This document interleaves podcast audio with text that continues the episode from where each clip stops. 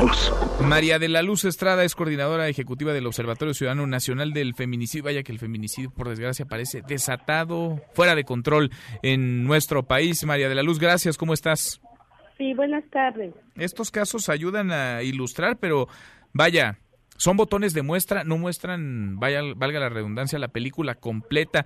¿Cómo está la situación de violencia hacia las mujeres hoy, que lo mismo tienen agitadas las aguas en la Universidad Nacional Autónoma de México, que este caso que ha estado en la opinión pública? ¿Cuál es el riesgo hoy de ser mujer en este país, en este México, María la Luz? Pues, pues grave, ha sido grave en los últimos 10 años.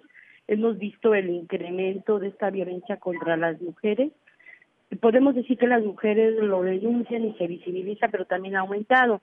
En un informe de Naciones Unidas en el 2016 se hablaba de siete mujeres diarias eran asesinadas. Hoy hablamos de 10.5 mujeres asesinadas y esto nos debe de llamar la atención en lo que se está haciendo en las políticas de atención, prevención y sanción de la violencia contra las mujeres, porque seguimos todavía sin tener bancos de datos claros de cuáles son las violencias que están poniendo en riesgo la vida de las mujeres, a pesar que están obligados los gobiernos a tener datos y que los estén actualizando para saber cuál es la política acertada de intervención que se debe tener. Yo te diré algo más.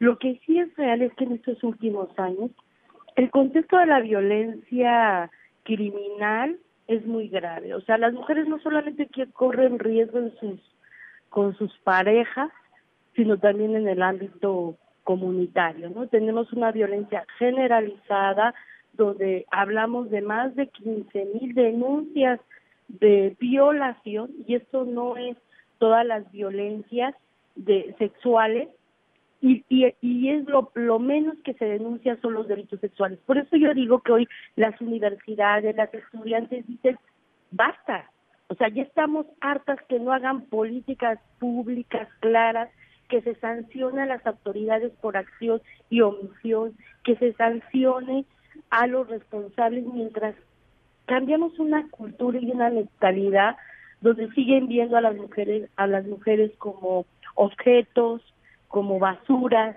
y por eso el caso de Ingrid expresa esa violencia. Yo te diría sinceramente, yo no me baso ese en, en el protocolo de feminicidio que tiene actualmente la Ciudad de México. Este, el dicho del agresor no puede ser el punto de partida de la autoridad, tiene que ser sobre todo si es el principal y que casi lo agarran en infraganti, este, no puedes basarte porque al final, este, y yo te oía a la subprocuradora hablando y diciendo que no habían antes, que ella no había denunciado la violencia. Yo diría, nosotras quisiéramos realmente que se investigue a fondo, porque entendemos que hace siete meses ella denunció la violencia, la gente que vivía cerca lo dijo, decía que vivía violencia, eh, entonces yo lo que digo es que lo que es real es que los gobiernos cuando las mujeres denuncian la violencia no les generan las medidas de protección, no le dan seguimiento y acaban en feminicidios íntimos. Decía la, decía la subprocuradora eh, María de la Luz, decía la subprocuradora Montealegre que hay una denuncia pero de otra pareja o expareja de este mismo hombre, de Eric Francisco N., que había denunciado violencia por parte del hoy homicidia, confeso, además, de Ingrid.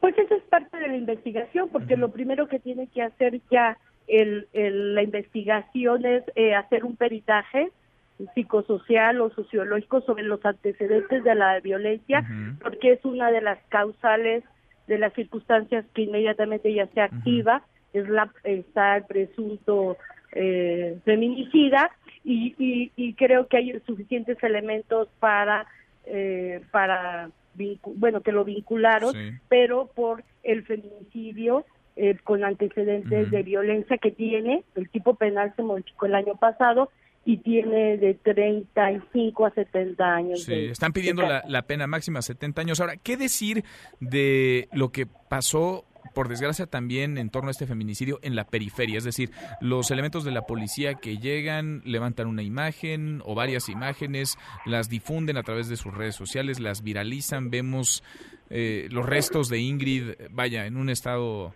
indecible, eh, se mueven, hay gente que los difunde también en sus propias redes sociales. ¿Qué dice eso de, de la violencia contra las mujeres, de la cultura hacia la violencia contra las mujeres? Hay una deshumanización y una falta de respeto a los derechos de las víctimas. Y eso es violatorio.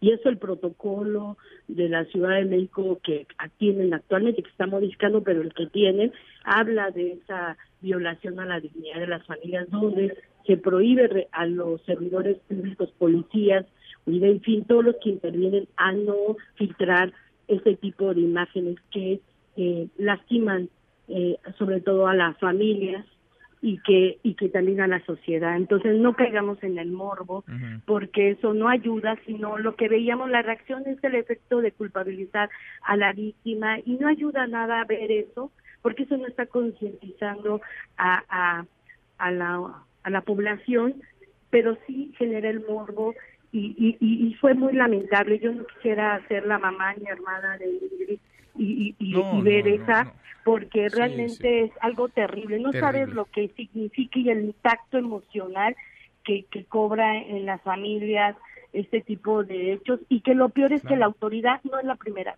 La Ciudad de México revisemos que ya se ha denunciado la filtración de imágenes, lo tenemos en el caso de Leslie, lo tenemos en el, o sea, yo te puedo estar nombrando los últimos, la chava que fue violentada sexualmente y que denunció y que después filtraron el video para demostrar, todo esa filtración daña una investigación, daña la integridad de las personas y no ayuda para la comunidad.